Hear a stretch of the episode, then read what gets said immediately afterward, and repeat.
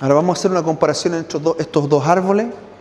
Importante que la entendamos un poco más esto. Este árbol del bien y el mal corresponden a la actitud de la carne. ¿Sí? Vamos a hacer un paralelo. El árbol de la vida tiene relación al espíritu. Nuevamente, el árbol del bien y el mal se relaciona con la ley. ¿Por qué se relaciona con la ley? Vamos a hablar de estos dos árboles, estamos hablando de los dos árboles. El árbol del bien y el mal tiene que ver con la carne, con la actitud independiente. El árbol de la vida con el espíritu, el caminar espiritual. El, árbol del bien y el mal se relaciona con la ley. ¿Por qué? ¿A qué le interesa la ley? Incluso la ley que Dios da. ¿Qué es lo importante de la ley? La, ya, la obediencia. Sí, pero más allá de eso. ¿Y cómo relacionarse tiene que ver con eso? sí, sí, está bien, pero eso va más profundo todavía, algo más sencillo, más sencillo. bueno, tiene que ver con justicia. Actuar bien. La ley tiene que ver con lo que está bien y mal. Nada más. Bien y mal, la ley. ¿La ley escudriña las motivaciones? No, ¿no es cierto? Por ejemplo, si uno está frente a un juez y, uno dice, usted fue y robó. Y la persona dice, sí, pero yo tenía intenciones de dárselo a un montón de gente pobre. Nunca lo hice. Pero cuando justo cuando me pillé, ¿vale eso no frente a la ley? La ley es lo que tú haces o lo que no haces. El bien o el mal. ¿Se dan cuenta? Ahora la palabra de Dios dice que la ley funciona como maldición para nosotros porque simplemente saca a la luz que hacemos más mal que bien. ¿Ah? ¿Ya? Ahora, el árbol de la vida no tiene que ver con la ley, tiene que ver más bien con la gracia. La gracia, el favor de Dios. Aunque nos equivoquemos, Él nos levanta. Aunque a veces no estamos tan bien, Él nos ayuda. Dios no está buscando, hiciste esto bien, hiciste esto mal, hiciste esto bien. Está buscando una relación cercana. Si el árbol del bien y el mal tiene que ver, al oeste al revés, si el árbol del espíritu, el caminar espiritual tiene que ver con confianza, como mencionaron, yo confío en Dios. Dios, ¿está bien meter los dedos en el enchufe? Yo confío en Dios. Dependo, de, le pregunto, si Él me dice, sí, hazlo nomás, porque los interruptores están abajo, lo hago. Yo confío en lo que Él dice. El árbol del bien y el mal tiene relación con qué? Confianza, Temor, sí, súper bien, con temor. Pero aquí yo confío en Dios y aquí yo confío en quién? En el hombre. Y para confiar en el hombre, ¿qué tengo que hacer?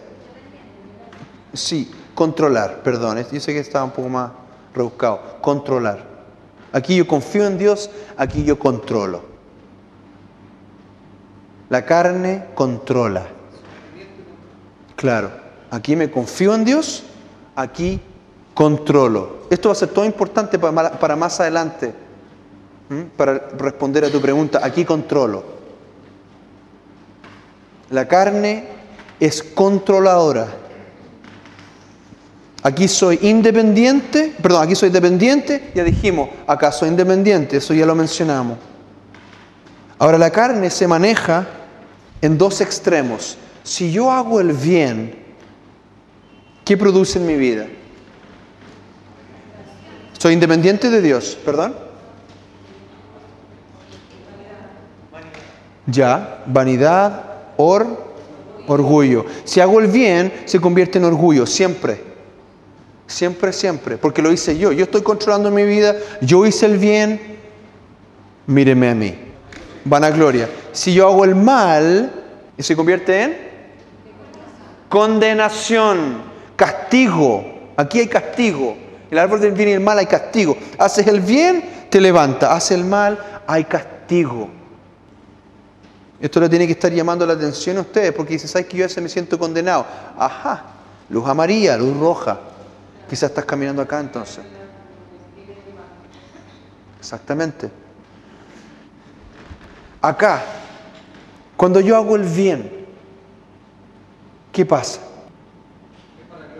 Es para gloria de Dios. Porque ¿de quién dependo? De Dios. ¿Quién me dijo? Dios. Yo, yo hago caso nomás. Yo hago caso. Entonces, si yo voy y Dios me dice, anda a esto, y le, te pone en tu corazón hacer algo por otra persona, y tú vas y lo haces, y le das algo, haces algo por una persona, y alguien te dice, qué bueno eres Mauricio. ¿Yo qué le respondo? Dios me dijo. Yo, yo fui obediente nomás. La gloria es para Dios. Y yo, yo no pensaba hacer eso. Yo nunca hubiese hecho eso.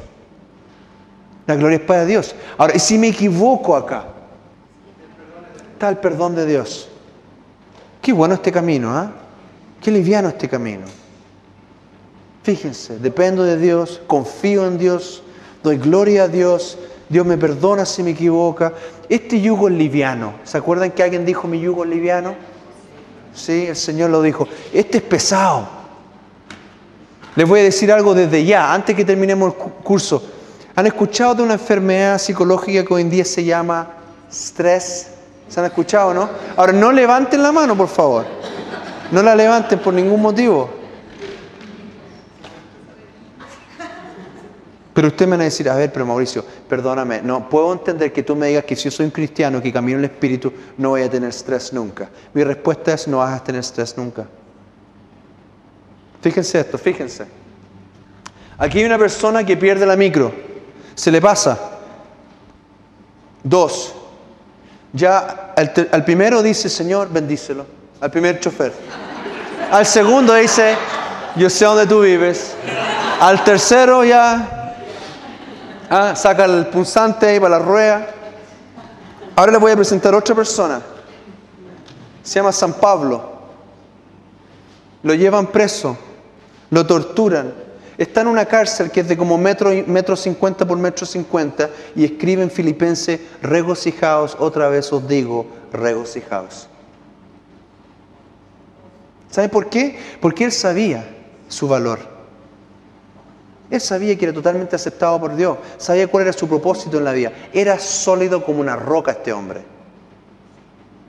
Él caminaba en medio de juicios y llegaba y empezaba a predicarle al juez y le decía, arrepiéntete.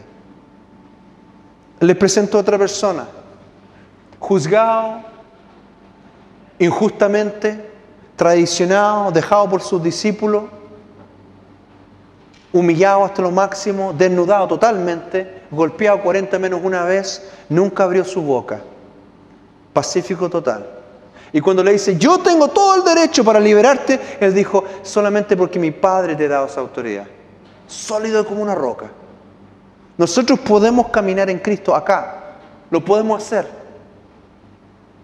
No me importa si la micro pasó o no pasó, no importa qué es lo que pasa. Hay un lugar de salvación, hay un lugar donde podemos caminar siempre en el Espíritu, siempre podemos caminar en el Espíritu. Y esa es nuestra gloria. Que pasen cosas difíciles y que la gente alrededor dice, ¿y qué te pasa que estás tan tranquilo? Esa es nuestra gloria la gloria de Cristo Jesús, que no depende de las necesidades, sus necesidades no dependen del mundo. Quítame la casa, quítame lo que sea, pero no me quites a Cristo. Esa es nuestra gloria acá. Es tremendo. Por eso, al final de este curso vamos a tener las herramientas para decir, yo puedo vivir cualquier situación y todavía caminar en el Espíritu. Eso es poderoso. Eso es realmente caminar con Cristo. ¿Mm? Entonces sí, el estrés. Ahora, ¿caigo yo en estrés? Sí, a veces sí. Porque no tengo cuidado. No tengo cuidado y le pido perdón al Señor. Oye, los últimos tiempos se acercan. Los últimos tiempos se acercan. ¿Usted cree que en los últimos tiempos ser encargado de un plantío o ser pastor va a ser gran cosa? ¿Va a ser popular? En la época del anticristo, ¿ustedes creen que eso va a ser popular? Vamos a ser perseguidos. Yo ya, ya firmé ya. Ya firmé ya. Y abajito dice, ah, y en los últimos tiempos no habrán bonos para los pastores. Serán perseguidos. Los primeros. Entonces, si yo no soy capaz de mantener la paz en una situación como esa de la micro, ¿cómo voy a dar gloria a Dios acá? Me acuerdo una vez mi suegra es cristiana y, y yo estaba pasando una situación muy complicada años atrás y me están acusando de algo, nada que ver. Ellos sabían, todos, sabían. Una situación súper incómoda y me dijo, ten cuidado con lo que dices, honra a Dios en todo momento. O sea, tú puedes estar pasando la situación más terrible, pero compórtate como un cristiano. Porque tu vida no depende de estas circunstancias. Tu vida está en las manos del Rey de Reyes, eres totalmente aceptado, valorado, tu propósito es seguro, no ha pasado nada. Podríamos concluir de lo, de lo que acabamos de escuchar. Esto podría resumirse al final en fe, la palabra tan corta que significa tanto. Puesto que si nosotros tuviéramos la fe, porque somos altamente valorados, no sufriríamos no sufriríamos duda. De todas maneras, la fe es la clave, de todas maneras. Todo esto implica fe, de todas maneras. Ahora, quiero decir solo esto último con la carne, para que ustedes puedan identificar estas cosas, el camino en la carne. La carne, por, por definición, dijimos que es controladora y también, por ende, si es controladora, es manipuladora. Manipuladora. Trata de manipular todo, a todos, todo lo que puede manipular. Sí. Pero con respecto a, a, a los errores que uno comete, el perdón, o sea, lo veo tan, para uno tan, eh, tan liviano, tan fácil, equivocarse, hey, si vas a ser perdonado, ¿para qué vuelvo a equivocar? Y yo me Ya, ¿cómo es que Dios, eh, cómo es que Dios llega y me perdona? Ya, es verdad eso, tienes un buen, eh, hay un buen punto. El perdón en el caminar cristiano viene junto con el arrepentimiento. Uno, estar, uno, estar, uno es pedir perdón y otra cosa es arrepentirse. El arrepentimiento significa un cambio de vida, 180 grados. ¿Ah? Así que no es solamente perdón Dios, sino que es perdón Dios, voy a empezar a hacer lo opuesto en mi vida, voy a demostrar, se llama fruto de arrepentimiento. ¿Ah? De todas maneras. Tiene que ser un perdón sincero. Lo otro no es perdón de verdad. Lo otro es lágrima cocodrilo que le llamamos. ¿no es ¿Cierto? De todas maneras, súper importante. Y me faltó una cosa también. Acá, cuando nosotros eh, eh, lo hacemos bien, hay orgullo. Y cuando fallamos, nos condenamos o nos. Si yo, si yo voy, yo robo esto, y después tú vas y me confrontas, me dice Mauricio, tú robaste ese micrófono. O yo digo, ¡ay, sí, sí, yo soy un ladrón! ¿O qué puedo hacer también? mentir y justificarse. Justificarse. Importante esto. Importante esto. Cuando nos estamos condenando, es clásico cuando uno le dice a una persona, ¿sabes qué? Esto, ¿sabes qué? Esto realmente no creo que está bien. Lo que tú has hecho no, no encuentro que está bien. Yo, es verdad, yo no sirvo para nada. ¿Han sentido esa sensación? ¿Ah? Cuando te, te pillan en algo y lo primero que uno piensa en su mente, no sirvo para nada. Realmente soy, pero lo peor de lo peor. ¿Sí o no? O la otra respuesta es, ¿qué fue lo que hice? ¿Yo? Tú estás pensando el que está al lado mío. Y justificarse. ¿Sabe qué pasa? Es que lo hice por esto y por lo otro. Pero tú hiciste esto. Sí, pero es que la micro pasó al lado y me mojó. Tuve que tomar ese bate y romper todos los vidrios de la, micro. Él me hizo hacer eso. La justificación. Ok, ¿qué pasa cuando la justificación se basa en algo real? Yo tengo alguna, sí, sigue siendo una justificación. Yo tengo alguna excusa para hacer lo malo y lo equivoco.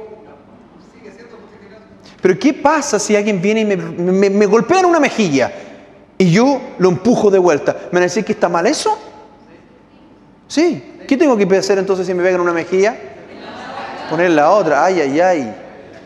Ay, ay, ay. O sea, siempre tengo que hacer lo que está bien, aun cuando el otro hace que está mal. O sea, no, ¿por qué no hacer una cosa? Cuando él hace algo terriblemente malo, yo puedo hacer algo malo chiquitito. ¿Puedo hacer algo malo chico? Fuerte, ¿ah? ¿ah? Pero uno, uno cae en eso. Ahora, yo sé, Mauricio, que yo hice tal cosa, pero es que... ¿Y cómo va a funcionar Jesucristo? Dice, observemos y busquemos la paja en el ojo ajeno. No, busquémosla la viga que tenemos nosotros. Ahora esa metáfora yo creo que está bien porque cuando una viga, la paja es, es, como algo así nomás, ¿ya? ¿No es cierto? Pero cuando tú la acercas a tu ojo, es del porte de una viga. En el fondo, tú estás haciendo lo mismo que el otro y tú tienes el problema tan cerca tuyo, tú no puedes cambiar al otro, pero sí te puedes cambiar a ti mismo, preocúpate de ti mismo. No hay diferencia. Entonces, la carne justifica. Justifica. A mí, eh, me ha pasado tantas veces que, que, el Señor me dice, Mauricio, hiciste tal cosa. Y yo pienso, sí, pero la otra persona. Pero Mauricio, ¿hiciste eso o no? Sí, me equivoqué. Pero hablemos, Señor, de la otra persona. Ellos necesitan más ayuda que yo. Se dice, no, hablemos de ti. Siempre hablemos de ti, siempre. Entonces yo sé si yo hago eso ahora, lo sé, me estoy justificando. Y tengan cuidado cuando están con otra persona también. Tengan cuidado con esto. Porque, por ejemplo, Carla, si alguien va, y la Carla me dice, Mauricio, tal persona fue, me hizo una zancadilla, me empujó, me mojó, me golpeó. Y yo me dio tanta rabia que me, di vuelta y como que le pegué así de pasada en la pierna. Entonces yo le digo, ay, Carla, esto, lo otro, lo otro. Y claro, yo le ayudo. Pucha, qué terrible lo que te pasó. Y ella me dice, sí, pero también tuvo mal lo que hice yo. Fíjense, y fíjense en mi actitud. Sí, pero comparado con lo que te hizo a ti. ¿Te han fijado eso no? ¿Qué es lo que está haciendo el Espíritu Santo? Le está componiendo convicción, le está diciendo, Carla, sé perfecta. El otro se puede equivocar todo lo que tú quieras, pero tú preocúpate de ser perfecta. Que tú puedas decir, me golpeó, me empujó, me mojó y yo no hice nada. Y yo vengo acá, quizás como una autoridad, un carabinero, lo que sea, y voy y hago justicia, porque Dios hace justicia. Pero ella delante de Dios no está bien.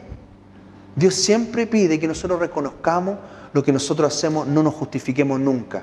Esto es difícil, no es fácil, pero es fácil para aquel que camina en el Espíritu, porque está atento. ¿Sabes lo que dice la palabra en Proverbio? Que el hombre sabio ama la corrección. Ama la corrección. Qué tremendo, ¿ah?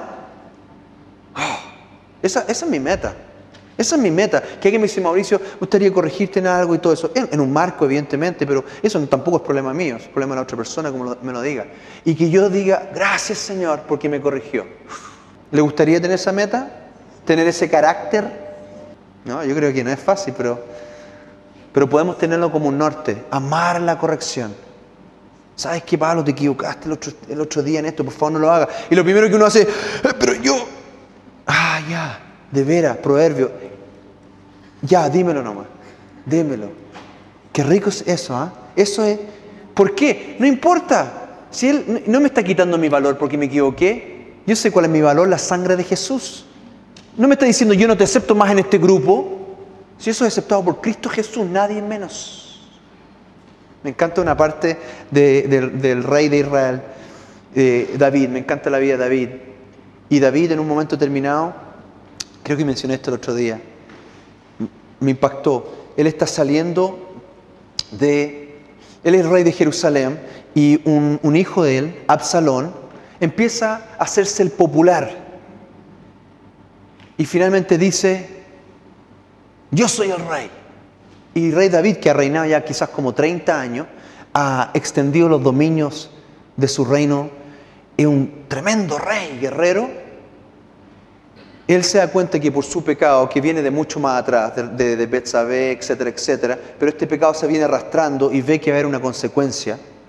Y una de estas eh, consecuencias es esta, que su hijo usurpa su trono. ¿Y saben lo que él hace? Él va y se va del reino, de, su castillo, lo deja y se va caminando. Y mucha gente lo sigue, sigue a este rey derrotado. Y Absalón viene y se toma el reino. Y en esto hay un hombre que se llama Simei, si no me equivoco, y le empieza a tirar piedra. Este Simei era un hombre que el rey David lo había cogido y le había dado muchas cosas.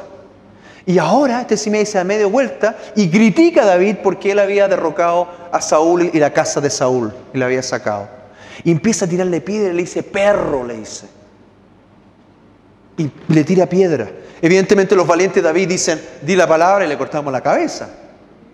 Y David dice, ¿no se dan cuenta que esto es el Señor que me está humillando? Déjenlo. Quizás tiene mucho más que decir. Y sigue caminando. Y sigue él tirándole piedra. Este Simei tan traicionero.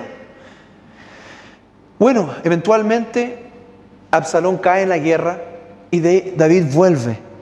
Él vuelve a tomar su reino. Y Simei llega y dice, hola, ¿qué tal? Mi buen rey, ¿todo bien? Qué rico verlo de vuelta. Uy, uno está en esa... Es como, ahora sí, Señor. ¿Ah? O sea, Señor digo de, de los David a David, ahora déjame sacarlo, eliminarlo.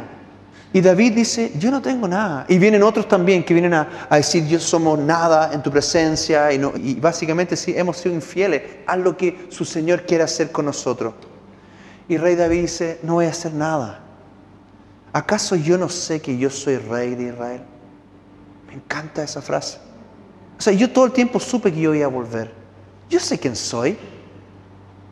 Y si Dios me quiere aplastar, me va a aplastar. Y si me quiere levantar, me va a levantar. Mi vida no depende de la circunstancia.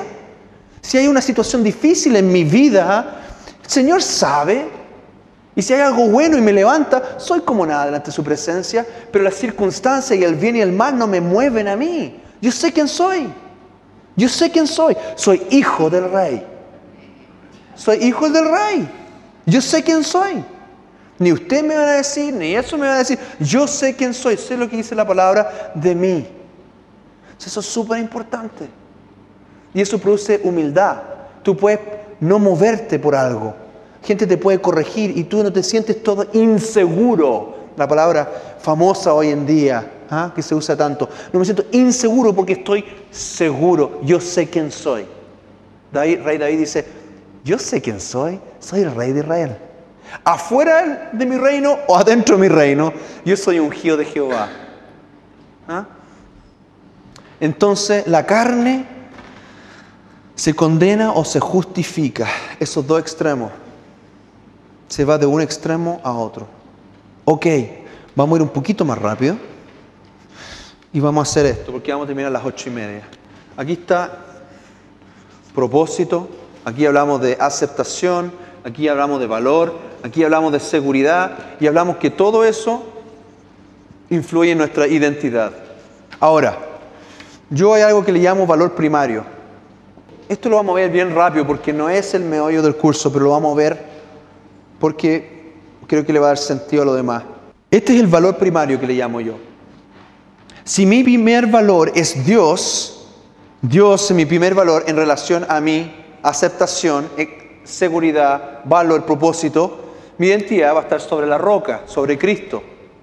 Pero si no está mi valor primario en Dios, ¿de dónde puede venir mi aceptación?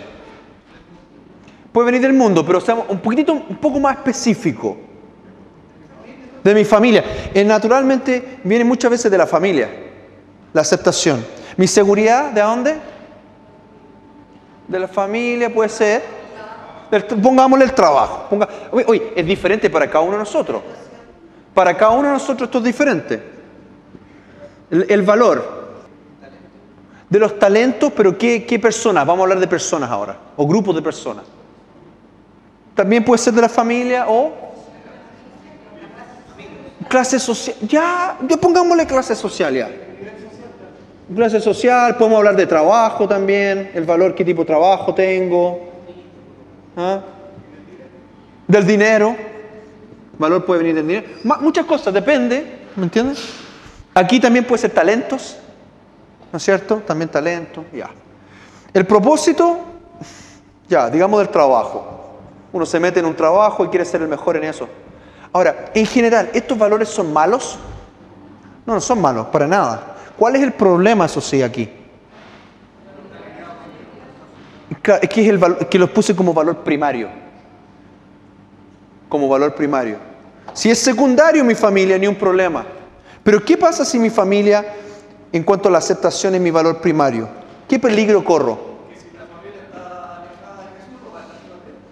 Exactamente, si mi familia está alejada, hay una escritura que dice, si aún mi padre y mi madre me dejaren, Jehová no me va a dejar nunca. Entonces yo sé que esto es duro decirlo, pero Puede ser que un, una padre, incluso puede ser que una madre, te dañen, te, te produzcan dolor, puede ser, porque son ser humano, ¿cierto? Son ser humano.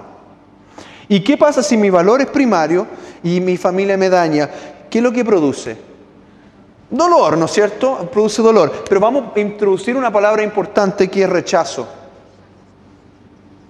¿Sabe por qué? si mi familia es mi valor primario y un día yo voy y me quiero casar con tal niña y me dicen, si tú te casas con esa niña, nosotros no vamos a ir a tu boda, ¿me entiendes? Etcétera, etcétera. Claro, y no vas a tener heredad y toda una cosa. Entonces, como mi familia es lo más importante y ahora ya no tengo eso, yo puedo pensar en cosas como quitarme la vida. ¿Qué pasa si mi aceptación viene por, pongámosle otra cosa, mi aceptación viene por mis talentos y soy un, un cantante famoso? Y de repente no hago más canciones buenas, pasé de moda, lo mismo. Me siento rechazado y siento que la vida se me acabó. Esto se llama construir sobre la arena. ¿Has escuchado eso? Esto es construir sobre la arena. Que todo lo que levantaste, ¡pum! Y eres susceptible a rechazo. De todas maneras. Ahora, si Dios es el valor primario en todas estas cosas, yo no soy susceptible a rechazo. Estás en la roca, no soy susceptible a rechazo. Nadie me puede rechazar. Claro. Ahora Dios va a poner eso a prueba. Esto es súper bonito aquí en el pizarrón. Es súper, funciona súper bien. Pero Dios lo va a poner a prueba. ¿Qué pasa cuando una de estas cosas, de lo que sea, está en el lugar de Dios? ¿Cómo se llama? Idolatría. Idolatría. En el lugar de Dios. Tú pones cualquier cosa en el lugar de Dios, es idolatría. El lugar de Dios es primero. Primero Dios. Cuando tú pones tu familia, tu casa, tu auto, tu trabajo, tu hobby, lo que sea, cualquier cosa, idolatría. Es idolatría. La idolatría que no está tan alejado por eso, porque la idolatría es la adoración de lo mismo. Mira, Esa es la diferencia entre la idolatría y la idolatría. idolatría. Eso es. ¿ah? Es idolatría cuando uno pone algo en el lugar primero. No es agradable a Dios. Y tu vida no funciona. Ahora, como esto es tan importante, produce también ansiedad. Si mi familia es lo más importante, tengo que estar complaciéndoles todo el rato. Preocupado todo el rato lo que dicen. ¿Se fijan la atadura que hay con el ídolo? En cambio, si están en segundo lugar, bueno, mamá, papá, yo te amo, te amo. Eres lo más importante para mí después de Dios. Produce una paz, ¿no es cierto? Porque si ustedes van, si ustedes van, me va, me va a doler mucho, pero no voy a sucumbir. Porque lo único que tú, yo necesito realmente para vivir es Dios. Y todo lo demás, aún mi propia vida, es segundo. ¿Qué paz eso? ah? Qué descanso. ah? Qué descanso. Qué desca- Eh, Les voy a decir seriamente, cuando me convertí, una de las cosas que más me, impresionó y me dio pena eran las canciones románticas. A eso es súper romántico. Y con mi esposa soy súper romántico, la amo. Pero esas letras que decían, sin ti yo me muero. ¿Han escuchado esas canciones? ¿Ah? Tú eres todo mi universo. Y todo esto, y yo pensaba, qué tragedia. Poner toda tu vida en la mano de otro ser humano, igual que tú, igual de frágil tu persona. Qué, tremendo. Yo no pongo mi vida en la vida de mi esposa, mi esposa no pone su vida en mi vida. Ella depende de Dios que es firme, que es una roca. Ahora, hay otro problema con esto cuando ponemos un valor secundario en el lugar primario. Hay otro problema con eso, es que creamos una identidad falsa. Ese es el segundo problema, una identidad falsa. Primero, una ident- identidad susceptible al rechazo y segundo, es una identidad falsa. Eh, Es una dependencia insana, claro que sí. Claro, es una dependencia insana de todas maneras, idolatría de todas maneras. Y, bueno, bien dicho, lo segundo quizá o tercero sea idolatría, da lo mismo el orden que lo ponga, pero el tercero es una identidad falsa. Qué fuerte el tema de la identidad. ¿Quién somos? ah? ¿Quién somos? ¿Somos lo que hacemos?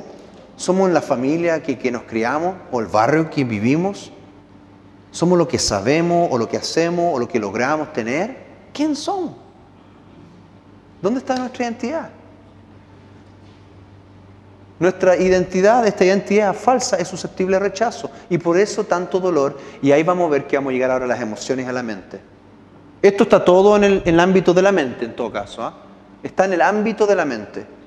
Esto tiene que ver con renovar la mente y eso es lo que vamos a ver, si Dios quiere, próxima semana, renovar la mente. Vamos a ver cómo renovamos esto.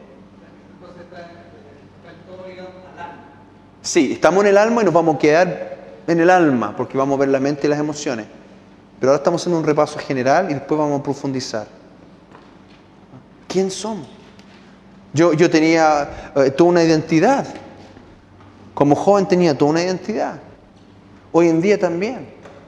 Como adulto, si te quitan tu trabajo, si te quitan tu forma de vestir, si te quitan tus gustos, ¿dejas de ser quien eres? No. ¿Quién somos? Cuando tenemos un trabajo un poco mejor, tenemos un escritorio un poquito más grande, tenemos una vista para afuera. Antes veníamos, a la oficina al lado nomás. ¿Significa ahora que soy otra persona? ¿Ah? Ahora les voy a poner un caso más fuerte. Si pierdo todos mis bienes, si tengo una relación que no resulta, si tengo un hijo que se fue, cosas fuertes. Y ya no tengo hijos porque mi único hijo ya no está. ¿Quién soy? Fíjense, lo que llaman el síndrome del el nido vacío. Si no tengo alguien por la cual en la mañana hacerle desayuno, ya no soy la persona que era antes. Fíjense, es fácil hablar de estas cosas, pero ¿quién realmente soy? ¿Dónde está mi valor? ¿Dónde está mi aceptación? ¿Dónde está mi seguridad? ¿Dónde está mi propósito? Dios, si ustedes tienen a Dios en segundo lugar, Dios como es Padre, nos va a corregir y va a permitir que esa cosa caiga, ese ídolo caiga, porque es falso y crea una falsa identidad. ¿Cómo podemos lograr nuestra, y esta última pregunta, y terminamos, ¿cómo podemos lograr tener, conocer quién somos? Conociendo a Dios y qué más de Dios. Relacionarnos con Él, ¿para qué?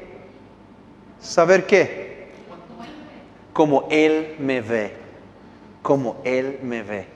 Ustedes tienen que saber cómo Dios los ve. Usted... Sí, claro, tenemos que creer en Dios, tenemos que saber quién nos está mirando, pero tenemos que saber específicamente qué es, qué es lo que Él ve cuando nos ve a nosotros. Ve nuestro pecado, nuestras fallas, ve todo lo que nos falta, o qué es lo primero que ve. ¿Qué es lo primero que ve? Un hijo. Veo un hijo, veo una hija. Yo cuando voy al colegio Adonai y viene mi chico Esteban, que es este porte, con melena, viene corriendo. Yo sé que tener que preguntarle cómo te fue me dice, "Más o- ¿cómo te portaste más o menos, papá? Es muy probable que venga a, a contarme, porque él es bien sincero. Pero lo primero que yo veo, y no es, ay, ¿cómo se habrá portado? Sino que yo veo a mi hijo corriendo hacia mí. Después vamos a hablar de su egoísmo, después vamos a hablar de su, de su eh, eh, eh, trato con sus hermanitas, después vamos a hablar de todos los temas que hay que ver. Pero lo primero que yo veo es mi hijo. ¿Cuántas veces, si usted está atento, atento al Espíritu Santo, y usted que son padres, padres jóvenes, padres con niños más grandes, estén atentos al Espíritu Santo, porque muchas veces usted van a tener reacciones y el Señor le va a decir, ¿viste cómo reaccionaste por tu hijo? Yo hago lo mismo, pero mucho más por ti. ¿Cuántas veces el Espíritu Santo usa y el Señor usa ese ejemplo? ¿Por qué usa la palabra padre? No es porque es un padre como nosotros, porque Él no se compara, Él no se asemeja a nosotros, nosotros podemos quizás asemejarnos a Él, teológicamente hablando, porque padre es un- una palabra que se usa para los seres humanos y el espíritu, pero Él lo usa porque la intencionalidad de nuestro corazón se asemeja a veces un poquitito. Él dice que nosotros somos padres malos, o sea, la palabra correcta quizás es mediocres. Y es verdad. Los padres, nosotros, yo soy padre, yo sé que yo no soy como perfecto como Dios. Y si no soy perfecto, estoy como en el medio. Y aún así, mi hijo, yo creo que si algo le pasa debajo de un auto, algo, yo, creo que levanto el auto. Yo creo que lo doy vuelta. Sinceramente. Me acuerdo una vez que mi hijo se golpeó y después estaba pálido. Chico, mi hijo es de- bien delgado. Y, y estaba pálido. Y empezó a, a vomitar. Y lo empezamos a llevar al hospital. Y yo lo único que pensaba en mi mente decía, Señor, cuánto quisiera yo estar en su parte, en su lugar. Si algo le pasa, que me pase a mí, pero no a él. Y el Señor dice, ¿viste? Así soy yo también. Dije, no quiero que les pase a ustedes, yo voy a ir a la cruz, yo voy a morir, yo voy a sufrir. ¿Ves que tú te pareces un poco a mí, Mauricio? Un poquitito.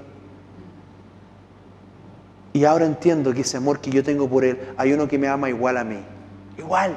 Y más. Pero más, esto tiene que crecer sobre nosotros.